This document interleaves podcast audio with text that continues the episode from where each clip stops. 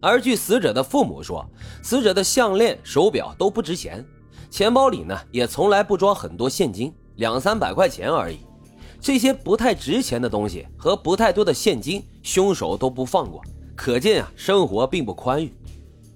第五，凶手可能比较熟悉现场一带的地形和情况，这从他作案时行动从容自如就可以看出来。第六，凶手很有反侦查的经验。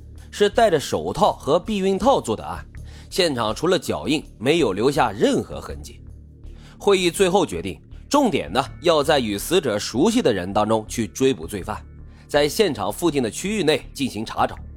刑警清查了住在现场附近区域内有此类前科的人，共有九人，他们全都被带到了市刑警支队，侦讯他们的不在场证明。可是全部审讯完啊，均排除了这些人的作案嫌疑。张敏在工作的银盛公司里有两个交往比较密切的男子，警方去调查了他俩的不在场证明。第一个调查的呢是三十岁的赵文，可是，在张敏被害的关键时刻，赵文正在跟朋友打麻将呢，并且啊也得到了相关人员的证实。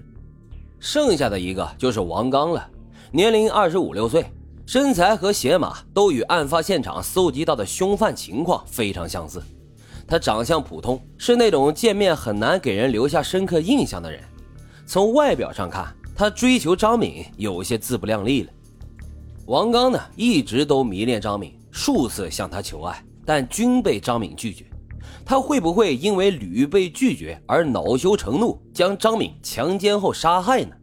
刑警在公司的会客室内对王刚进行了询问。王刚说。案发当晚，他在家先是跟家人在厅里面看电视，等到十点钟左右，他就回到卧房躺在床上看书。十一点左右，这楼里突然停电了，他听到窗外一楼的刘大婶叫骂了几声。后来啊，警察去现场落实了情况，也正如王刚所说，所以这王刚呢也解除了嫌疑，这案子一时就陷入了僵局。直到一个月之后，十二月三十号。公司职员小刘晚上在公园里面闲逛，这公园啊不算太大，但是有一处很茂盛的树林。小刘走到这附近，顿时一股尿意袭来，于是啊他就向着小树林里面走去。他解开裤子纽扣，突然听到这树林里面好像有什么动静，胆大又好冒险的他便向着林子深处走了几步。这个时候，突然从林子里面就冲出来一个黑影。将小刘给撞了一下，然后迅速的逃离了。小刘险些被撞倒，感到肩膀疼痛，仔细一看，居然还流血了。原来那条黑影啊，用刀刺伤了他。想到公园外面有个派出所，用手捂着肩膀，小刘就去报案了。警察给他包扎了伤口，他也向警察报告了当时的具体情况。两个警察听完，立即就拿着手电筒和小刘一起来到了现场。警察边用手电筒照射林子，边朝林子深处走去。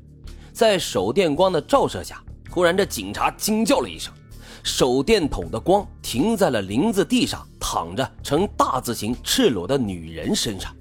这是个年轻的女人，完完全全的赤裸着身子，她被脱下的衣服扔在了旁边。这具尸体啊，身材健美，乳房高耸，腰细腿长，皮肤呢洁白细嫩，很是性感。他两腿岔开着，想必生前应该是被人强奸了。警察弯下身子去按他的脉搏，用右手试了试他的鼻息，确认已经死亡，立马就给局里打电话汇报了情况。市公安局刑警支队长李达在观察了尸体之后，很快就联想到了一个月之前在拆迁区域内发生的那场命案，两件强奸案的情况非常相似。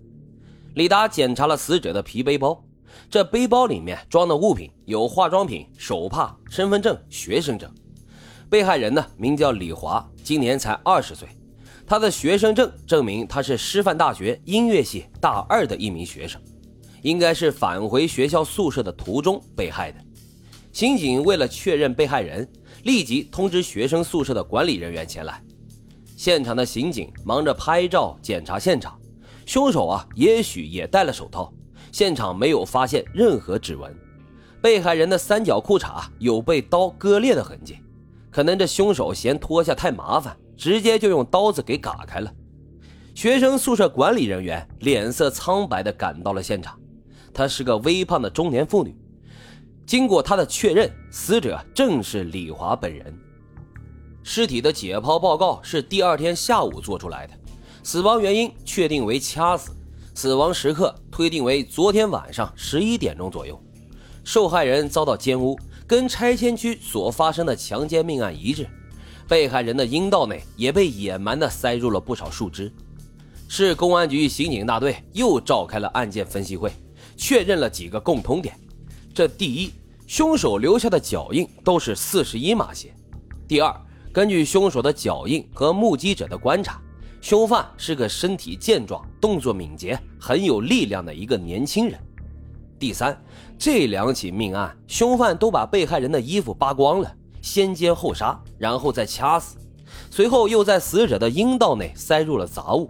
从这点上可以看出，凶犯的色鬼和残劣的性格。